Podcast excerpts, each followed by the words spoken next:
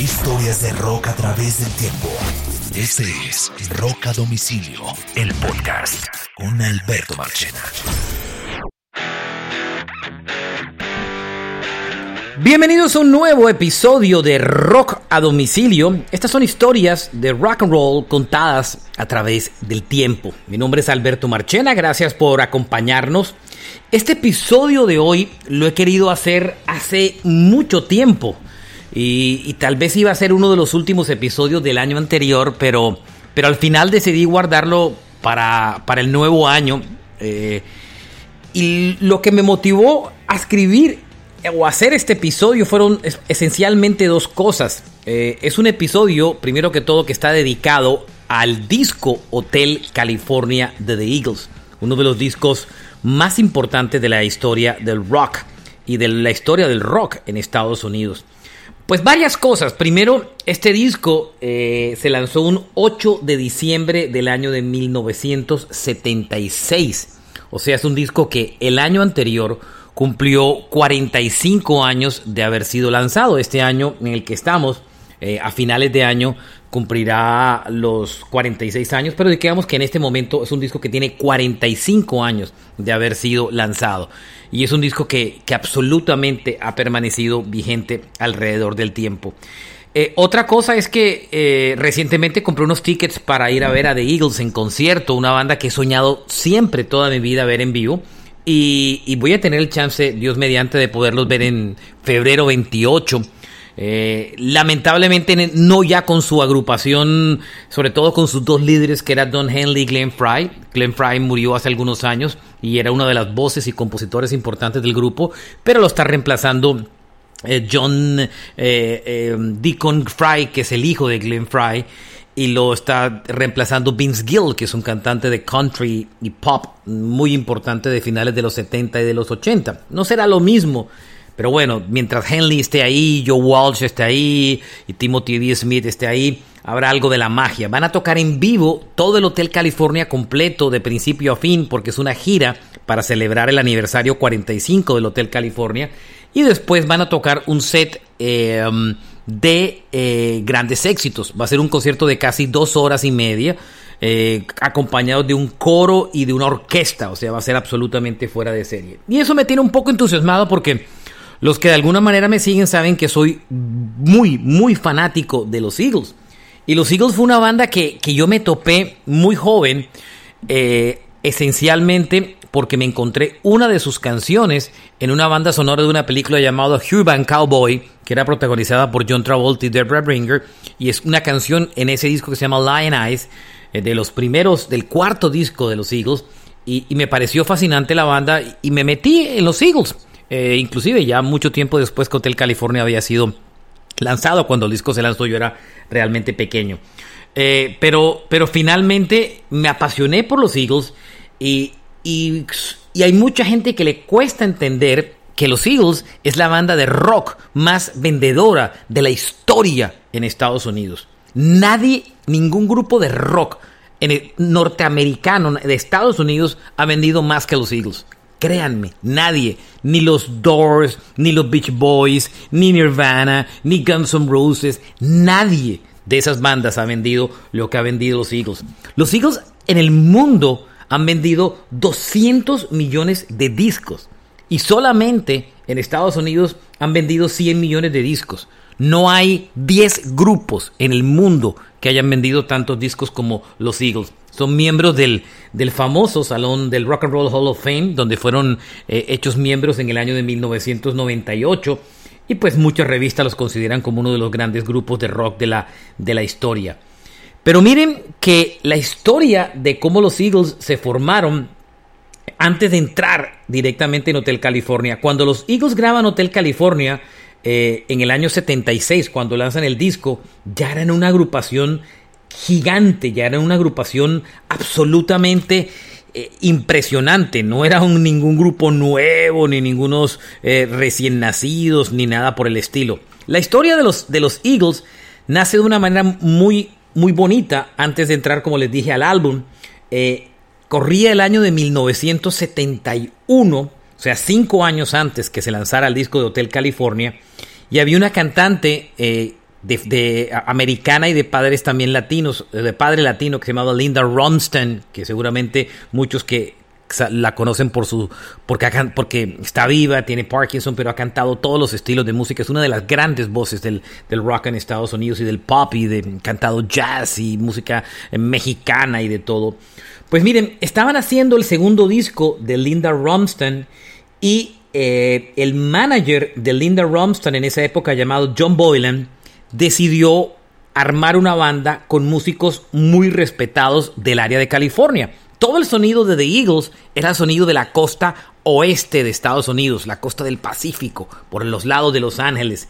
Y en Los Ángeles, John Boylan dijo, voy a reclutar una banda para que toque en el disco, sean los, los, músicos de sesión del segundo disco de, um, de, Linda Ronstadt llamado Silk Purse. Y adicionalmente a eso, eh, John Boylan quería que esa misma banda fuera la que girara con Linda Ronstadt. Y lo primero que terminó trayendo fueron a dos músicos locales que tenían, que eran muy respetados, que eran Glenn Fry y Don Henley. Glenn Fry tocaba la guitarra y Don Henley tocaba la batería. Henley venía de Texas y, um, y Glenn Fry venía de Michigan.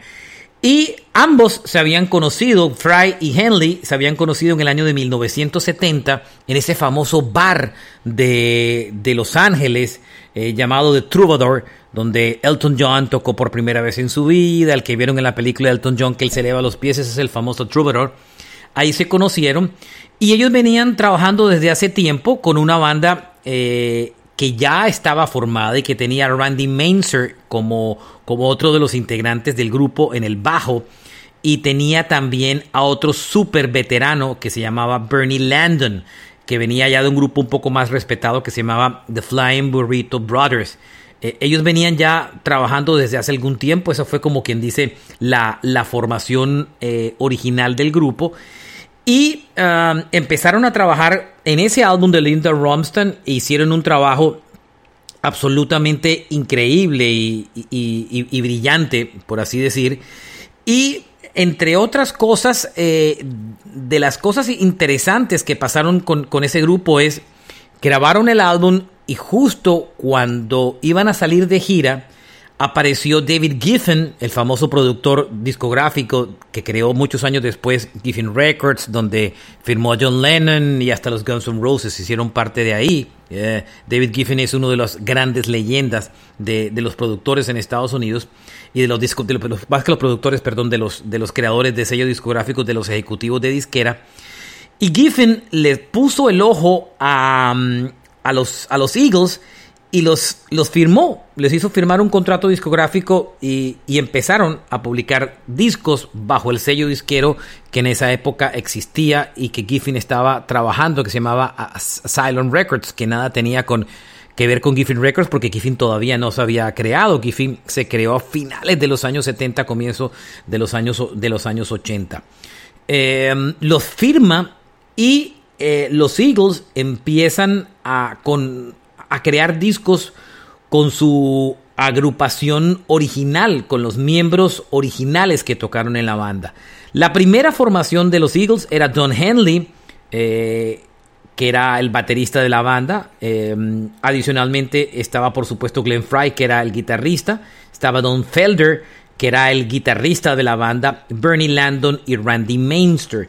Eh, eran los originales finalmente del, del, grupo.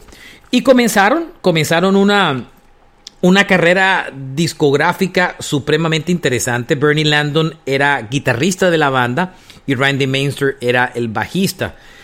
Y, empezaron a publicar discos, eh, pero el sonido específicamente inicial de los Eagles era un sonido mucho más hacia el country que hacia el rock. Em, específicamente porque Bernie Landon, que era el, era el, guitarrista de la banda, eh, siempre sus raíces estaban más afincadas en el, country. Y Glenn y Don Henley era un tipo de Texas que también era muy cercano al country. Y toda California, de alguna manera, ese rock californiano tenía muchos dejos del country music. En el año de 1972, los Eagles debutaron con su primer disco llamado simplemente Eagles. El disco fue un absoluto éxito. De ese álbum pegaron canciones como Take It Easy, como Witchy Woman, um, eh, Peaceful Easy Feeling, fue un disco absolutamente exitoso. Después, en el 73, un año después, publican el segundo álbum llamado Desperado, eh, un disco absolutamente increíble que tiene grandes canciones como Tequila eh, Sunrise, como Desperado, como Saturday Night. El año 74 publican el tercer disco de la banda, On the Border, eh, que también fue muy exitoso, que tuvo canciones como Already Gone, como The Best of My Love, que fue una balada preciosa.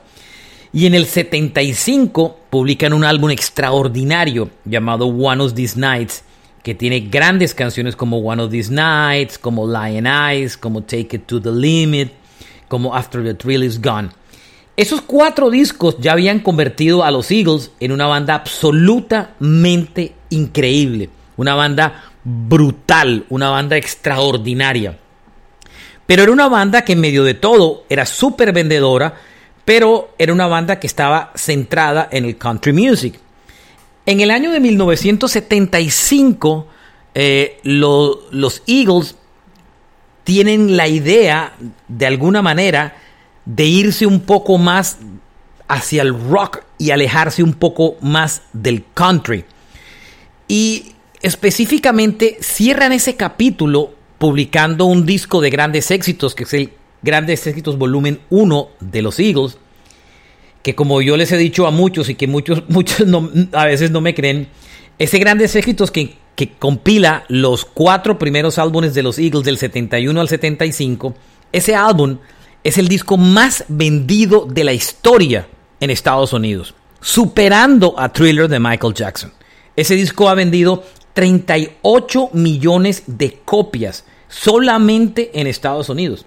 Y solo para que tengan una idea, todas esas canciones son previas al Hotel California. Eh, eso significa que cuando ustedes le dicen, el disco más vendido en Estados Unidos es el, es, el, Grandes Éxitos Volumen 1 de los Eagles y todos dicen, bueno, claro, seguramente está Hotel California. Nope. Hotel California no aparece, fue, fue lanzado un año después de esa compilación de éxitos. O sea que imagínense lo grande que finalmente era ese grupo, que el álbum más vendido de la historia en Estados Unidos no incluye tal vez una de las canciones más populares de la historia del grupo. Lo que pasa es que los Eagles, con sus raíces tan country, hacía que era un, hacía que, que era un grupo que era a veces poco visible para mercados como el europeo y pues mucho más para un mercado como el mercado eh, eh, latinoamericano. Era una banda demasiado gringa. Incluso, para que tengan una idea, los Eagles nunca giraron por Europa hasta cuando sacaron muchos años después el Hell Is Over, que fue el disco con que ellos se reunieron eh, después de haber estado separados durante eh, los comienzos de la década de los 80. Nunca les importó el mercado europeo y por supuesto menos el latinoamericano, porque con lo grande que es Estados Unidos, esta gente giraba año tras año y vendía millones de tickets no tenía la necesidad de salir de Estados Unidos como muchísimas bandas eh, le ocurría en su momento. Ni Europa, ni, ni, Latinoamérica, ni Australia, ni nada de esos países lo, eh, giraron. Ellos giraron en esos países mucho tiempo después, ya prácticamente en la década de los 90, cuando eran una super banda de una manera u otra. Entonces, eh, este disco, digamos, el Hotel California era un reto súper interesante para los Eagles por varias cosas. Primero, por el paso que habían decidido dar del country pop hacia el rock. Eh, en parte se lo facilitó el hecho que Bernie Landon, el guitarrista de la banda, que era el tipo más centrado y que más protegía el legado country de los Eagles, había decidido abandonar el grupo. Bernie se fue y se trajeron a un super guitarrista llamado Joe Walsh, que entró a formar parte de esta banda. Y los que tocan en este disco, eh, los que tocan en este disco es una muy buena banda, es una banda, todos los que tocan en este álbum, imagínense, tocan eh, Glenn Fry, toca Don Henley, toca Don Felder, que también toca la guitarra, Joe Walsh adicionalmente también toca en este, también toca en, en este disco, Randy Mazer, toca en el bajo. Es una super banda. Si se dan cuenta, de alguna manera tenían tres guitarristas. Porque Joe Walsh es guitarrista, Don Felder es guitarrista y Glenn Fry era guitarrista. Un bajista que era Randy, que era Randy y adicionalmente un, baterista. Vocalistas en esa banda habían varios en el momento que graban Hotel California. Henley era vocalista desde su batería. Eh, Glenn Fry también era vocalista desde su guitarra. Eh, Joe Walsh era guitarrista con una voz muy particular también desde su guitarra. Randy Mazer, que tocaba el bajo, también eh, había hecho vocales en la banda. Y Don Felder tal vez era, tenía ganas de, eh, era un gran compositor, pero, pero estaba por debajo del nivel vocal de los demás integrantes de la banda y siempre tenía una, una lucha por, por querer grabar, pero no, no encontraba muchos los espacios. Por eso este, este programa eh, está dedicado eh, a traer una serie de anécdotas eh, alrededor del disco de Hotel California como tal, más que necesariamente hablar de la cronología y de cómo se metieron en el estudio y todo. El álbum Hotel California tenía muchísimas, tenía muchísimas, em, digamos que Em, ¿cómo les explico? Tenía muchísimas... La presión que existía era muy grande porque venían de ser super vendedores, iban a arriesgar lo que les había eh, hecho vender muchos discos y conciertos para dar un cambio importante. Entonces, habían una serie de, riesgos realmente importantes alrededor de la historia, pero, pero finalmente lo, lo decidieron hacer. Eh, una de las cosas más interesantes alrededor de Hotel California es que ha habido una serie de, teorías medio conspirativas. Eh, estuviera caído perfecto al pie de, Oñoro, pero, pero, pero eran teorías conspirativas porque siempre se dijo que habían em, que había un mensaje, se habló durante mucho tiempo, cuando la época de los famosos mensajes satánicos de los discos, siempre se habló que el Hotel California era un disco que tenía mensajes satánicos eh, y que tenía algo oculto detrás. Eh, mucha gente se refería a Hotel California como un hospital mental, eh, en, parte por la, letra de, la canción como tal. la letra de la canción tenía un, contenido que, daba la idea de... Mm, que daba la idea de, de algo oscuro porque simplemente eh, échenle una, una, mirada a lo que, al coro. Em, cuando dice eh, que es un lugar donde siempre las puertas están abiertas, pero, pero nunca, eh, nunca sabes cuándo realmente te vas a ir. Entonces la letra de por sí le daba un nivel súper grande de oscuridad a la canción. Ese pedazo de la letra que dice, Welcome to the Hotel California, such a lovely place, qué lugar tan lindo, such a lovely place, Plenty of room at the Hotel California.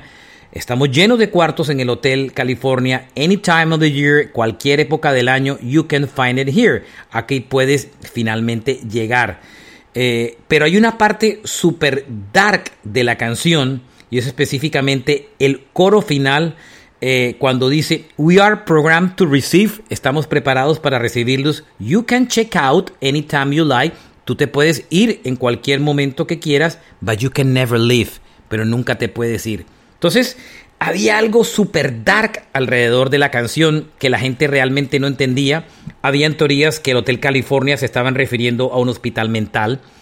Había una teoría que el grupo estaba hablando de los temas de las drogas. Esta era una banda que así como era de brillante, estaba súper metida en el tema de las drogas porque ese momento el tema de la cocaína era muy fuerte en, la costa oeste de Estados Unidos. Este, este disco se graba simultáneamente con el Rumors de Fleetwood Mac.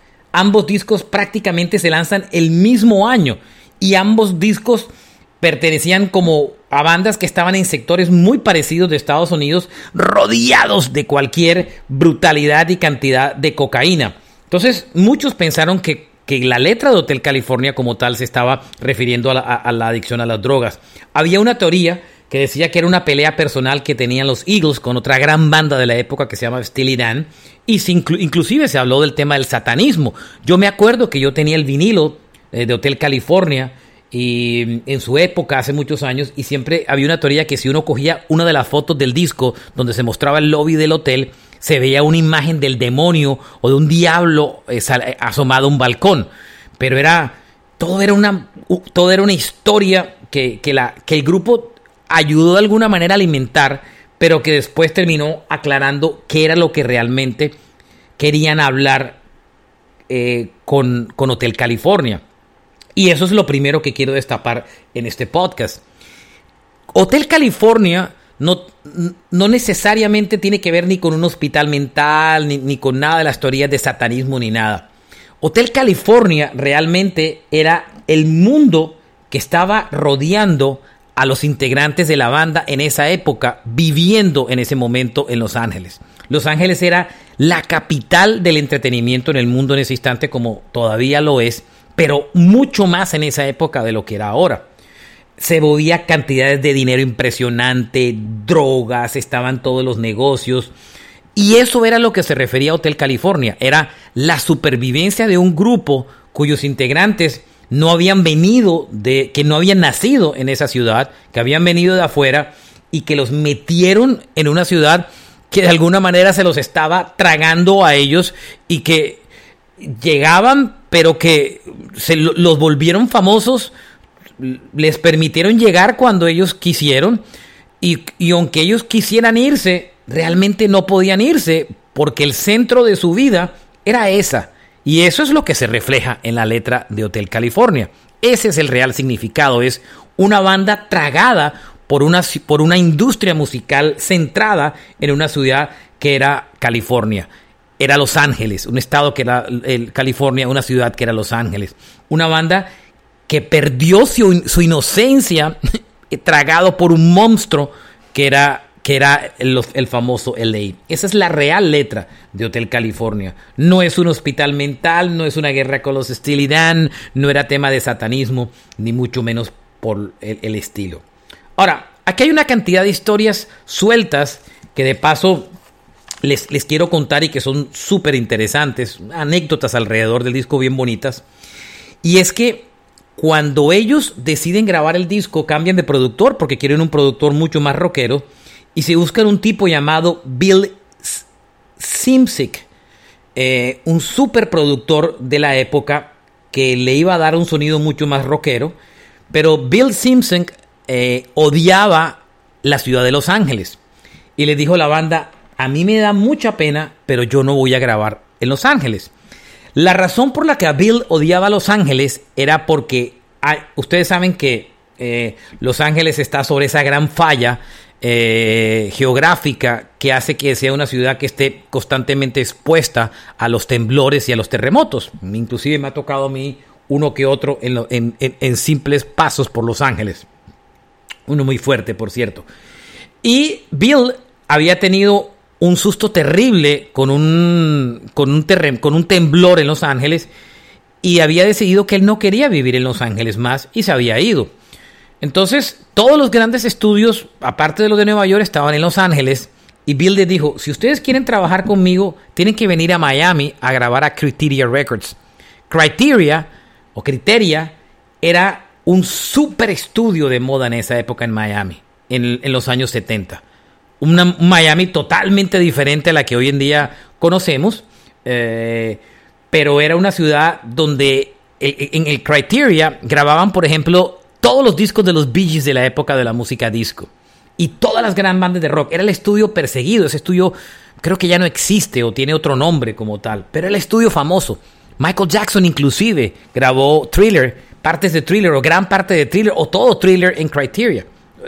El estudio de la época. Tenían varios estudios, era un complejo de estudios impresionante. Y Bill le dijo, si quieren grabar, tienen que grabar aquí, en, Criteria, en Miami. Yo no me voy a ir a Los Ángeles, yo no quiero un terremoto. Y pues todos los Eagles, toda la banda se vino a, Miami a grabar el disco. No crean que porque la banda se haya ido de Los Ángeles y hayan aterrizado en Miami iban a encontrar menos droga. Esto era una pan, mejor dicho, una locura llena de drogas. Y hay una historia bien simpática. Y es que en el estudio de al lado del Criteria, que era, como les dije, era un complejo de estudio, Black Sabbath, con Ozzy a bordo, estaba grabando su álbum Technical Ecstasy. Y lógicamente todos los excesos estaban al lado. Imagínense, en un lado Black Sabbath con Ozzy en sus años locos y en el otro lado los Eagles que también se aspiraban de todo en esa época.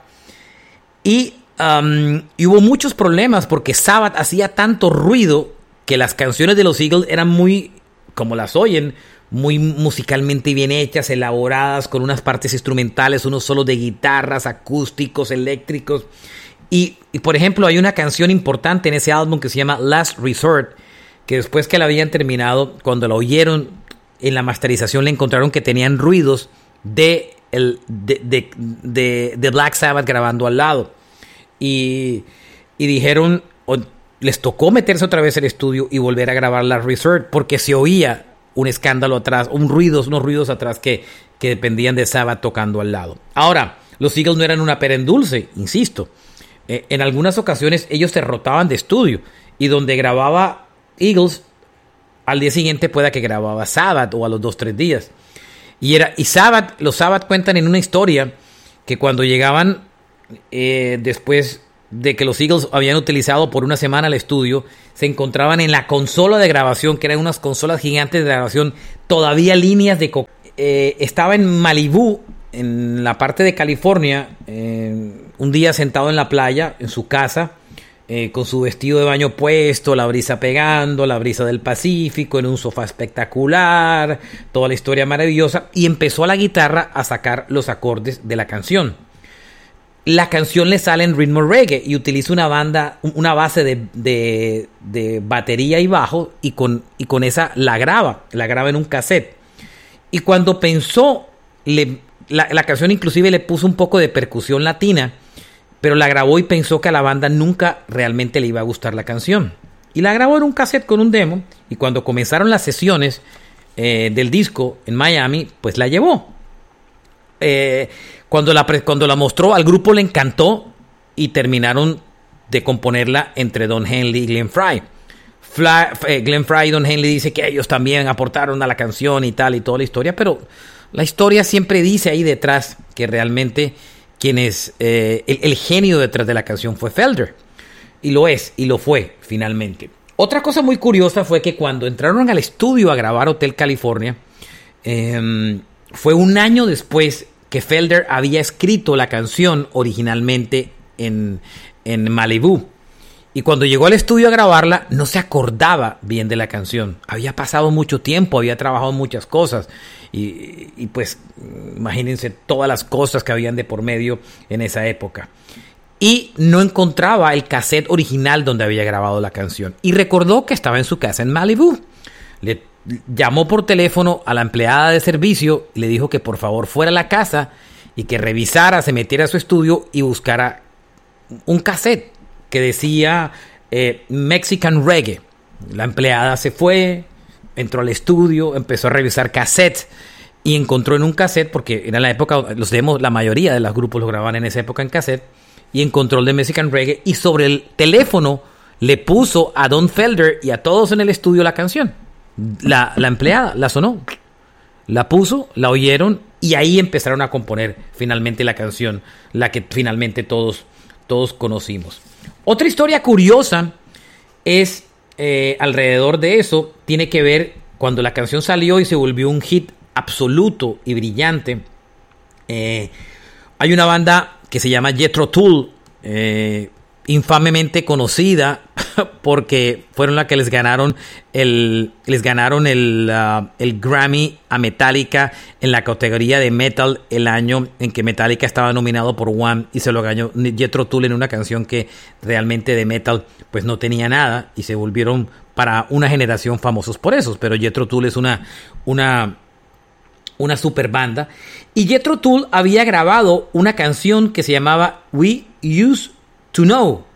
Um, y esa canción que se llama We Used to Know, cuando Ian Anderson de la banda eh, escuchó la canción, dijo, esa canción es una copia de Hotel California.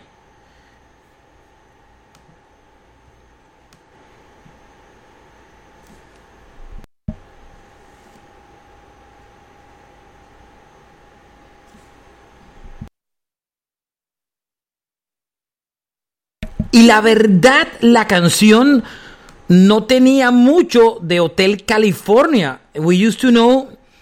La verdad no se parecía en nada a Hotel California. No tenía ni por las curvas ningún parecido a Hotel, Hotel California. Sin embargo, eh, um, a, Ian Anderson le parecía que sí. Y finalmente el grupo le tocó desmentirle la idea que, se parecía como, como tal. Finalmente el, tema fue descartado y, sobre todo fue descartado eh, la, la perspicacia de, de, Ian Anderson de Jethro Tull venía porque los Eagles habían rotado con Jethro Tull en el año 72 y en esa época ya ellos habían compuesto esa canción porque la canción era del 69 y él le dijo ustedes nos oyeron tocar esa canción y se copiaron para para Hotel California y la banda eh, les dijo, no puede ser, porque es que Hotel California es compuesta por Don Felder y Don Felder ingresó al grupo después que hicimos la gira con ustedes. Y Felder no era un tipo que, que estaba familiarizado con Jethro Tull y tal y toda la historia. Y finalmente el caso terminó como abandonado como tal. Un, detalle interesante porque siempre cuando un grupo hace grandes canciones sale de alguna manera alguien eh, a reclamar. Em, hay otra cosa que tiene que ver con, con una canción en el disco que es muy buena, que se llama Life in the Fast Line. Ese es un disco que lamentablemente mucha gente solo ubica con Hotel California, pero es un disco espectacular. Es un disco que tiene, que tiene nueve tracks. Hotel California, que es una canción sota increíble. Tiene una muy buena canción de Glenn Fry que se llama New Kid in Town, que es una canción sota bella y preciosa, New Kid in Town, em, entre otras grandes canciones que tiene el disco. Para los que no estén familiarizados con New Kid in Town, aquí les pongo un pedacito de New Kid in Town, que es una de las de mis canciones preferidas de ese disco y que fue un gran, gran, gran hit de la banda, eh, compuesta por eh, Don Henley y Glenn Fry. New Kid in Town fue el eh, single de, de ese álbum.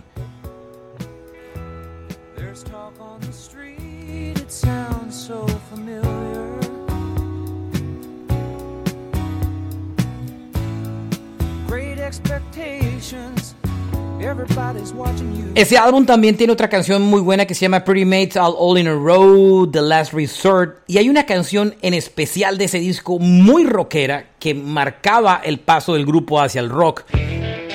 Oigan, guitarra de Joe Walsh.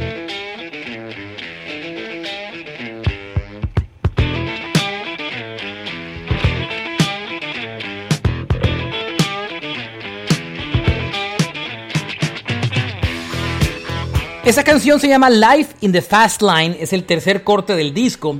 Y esa canción eh, la escribe Glenn Fry. Miren todo lo que estaba metido en el tema de las drogas. Y ellos tenían su dealer particular, y especialmente Glenn Fry tenía su dealer particular.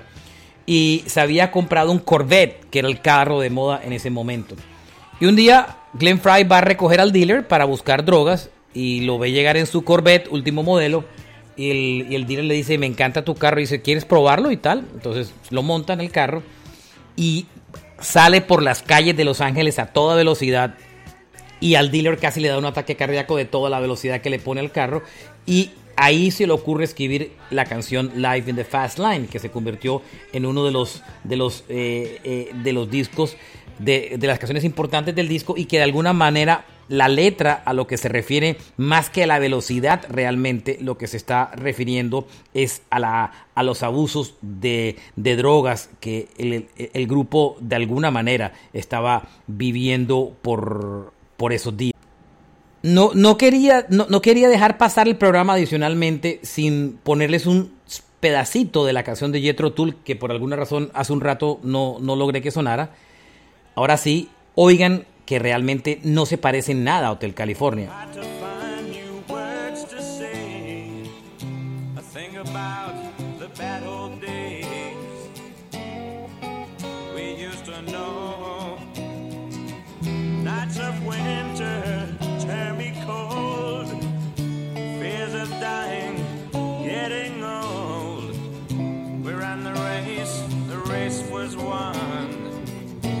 Ahora estoy seguro que si Oñoro estuviera aquí, que le encantan las conspiraciones, estuviera diciendo que sí tenía un, un parecido en verdad. Hay otra canción de ese disco que es bien interesante, que se llama Victim of Love, que fue causa de conflicto, porque esa es otra canción que había escrito Don Felder de la banda. Victim of Love es una canción muy muy buena y cuando la grabaron le habían prometido a Felder que lo iban a dejar cantar esa canción. Era el único integrante del, grupo que no había cantado en el grupo. Lo había hecho Randy Mainzer, lo había hecho Joe Walsh, o, eh, bueno, lo haría Joe Walsh en, el, futuro cercano. Y uh, Felder grabó la canción y cuando entraron al estudio a hacer la postproducción final, al resto de la banda, específicamente a Don Henley, le, no le gustó la parte vocal de, Don Felder y le dijo al manager Irving Asoff, el dueño mucho tiempo después de Live Nation, eh, que le informara a Felder. Regrabaron la canción sin decirle a Felder cuando ya estaba grabada en su voz y cuando le dijeron, óyeme, la canción quedó en el disco, pero no quedó en tu voz, quedó en la voz de Don Henley, que es el baterista de la banda. Ahora, cuando usted tiene un vocalista tan bueno como Don, como Don Henley en el grupo, es complicado decir o tener argumentos salvo de complacencia para no decir que la canción sonaba mejor en la voz de Don Henley. Este es Victim of Love.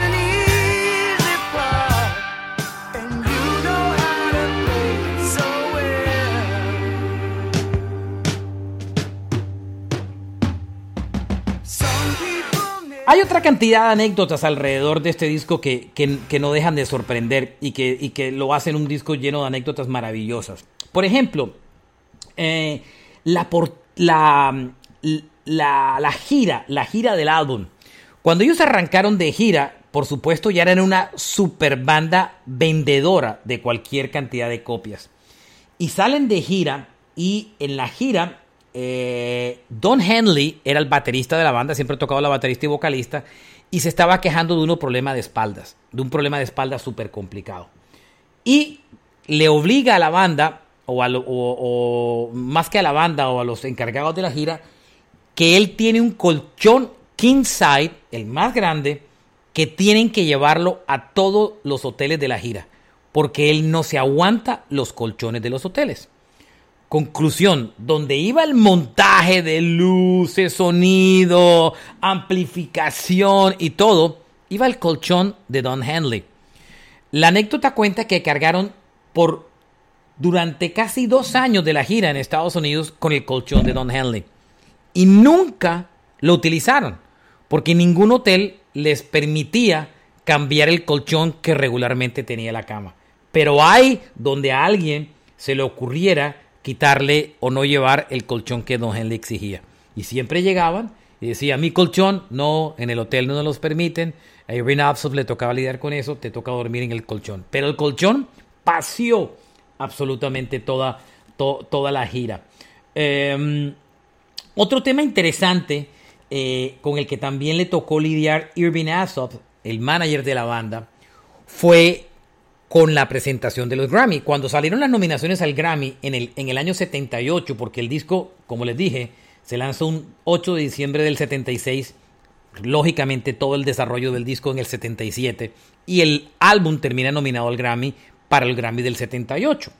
Em, cuando van a entregar, cuando salen los nominados, ellos están nominados en las categorías principales, pero estaban compitiendo con otro disco brutal que era el Rumors de Fleetwood Mac. Entonces, los Eagles les, les propusieron que tocaran en la ceremonia.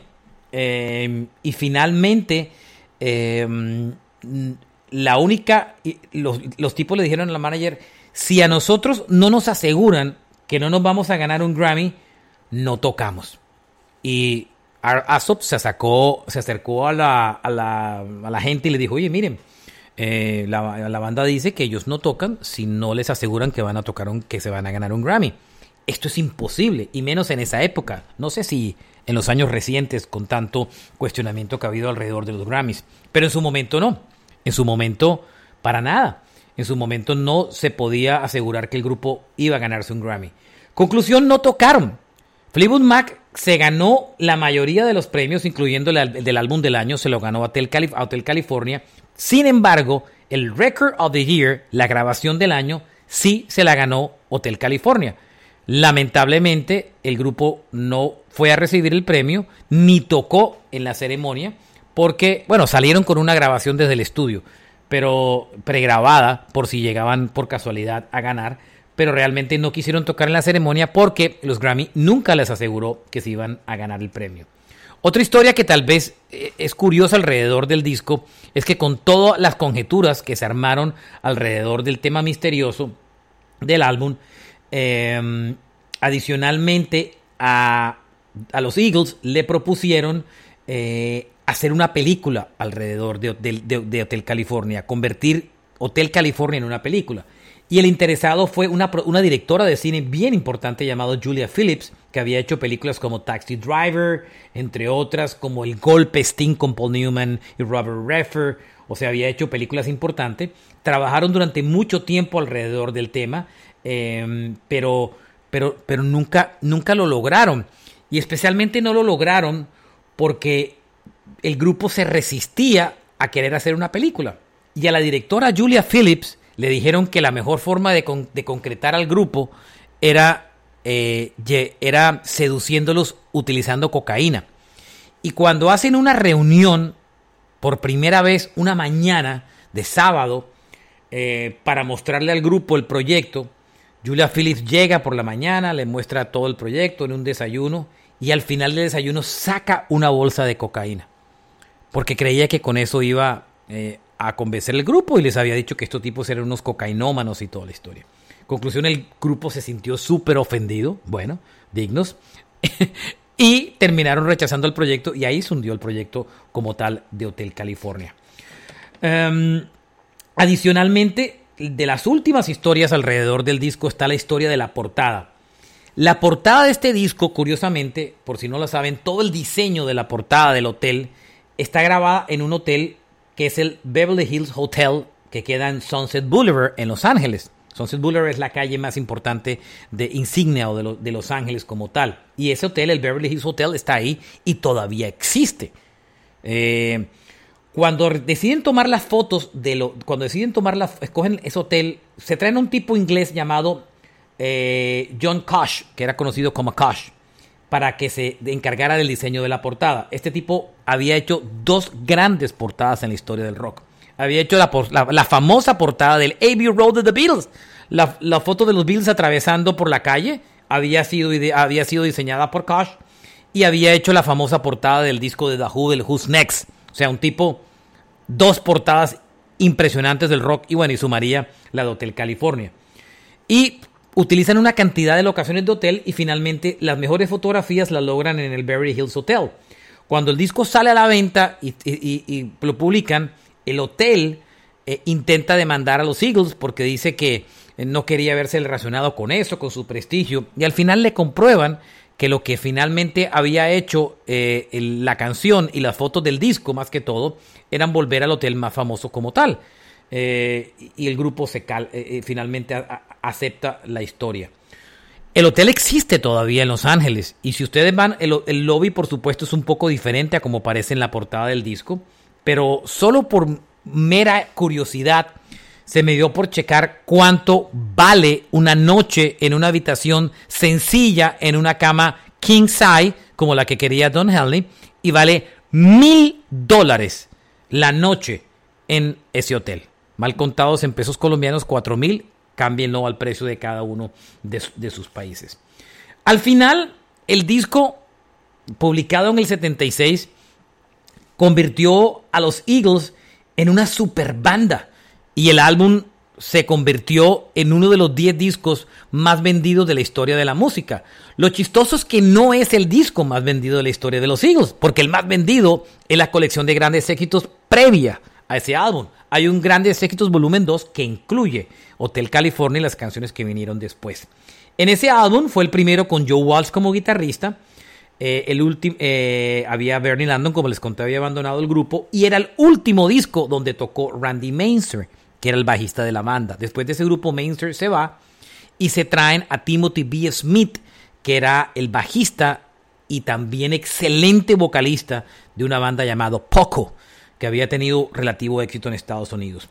Pero miren que la historia de los Eagles después de, Hotel California fue corta. Después grabaron en el 79, tres años después.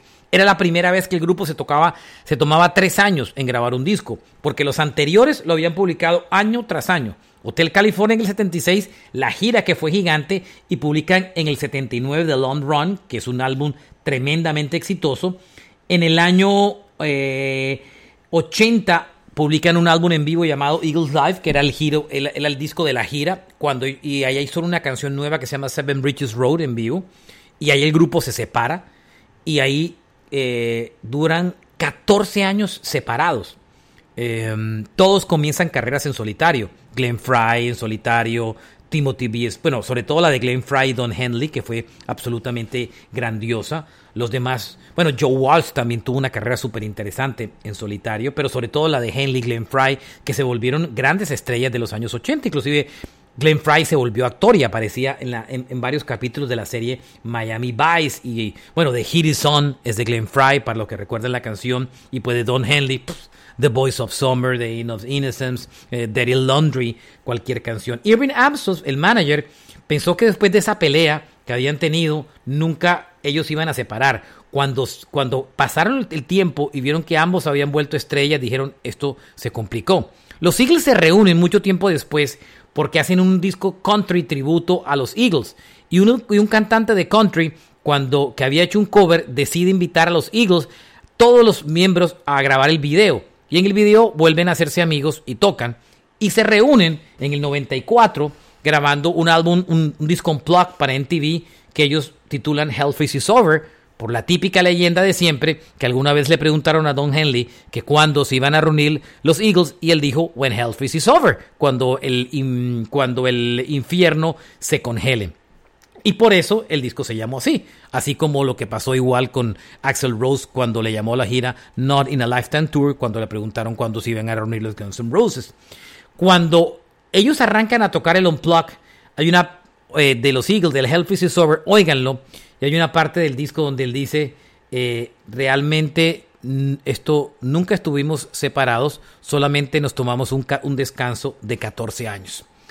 Después del Hellfish is Over del 94, publicaron otro álbum en estudio llamado Long Road Out of Eden en el 2007 y ahí se acabó la discografía.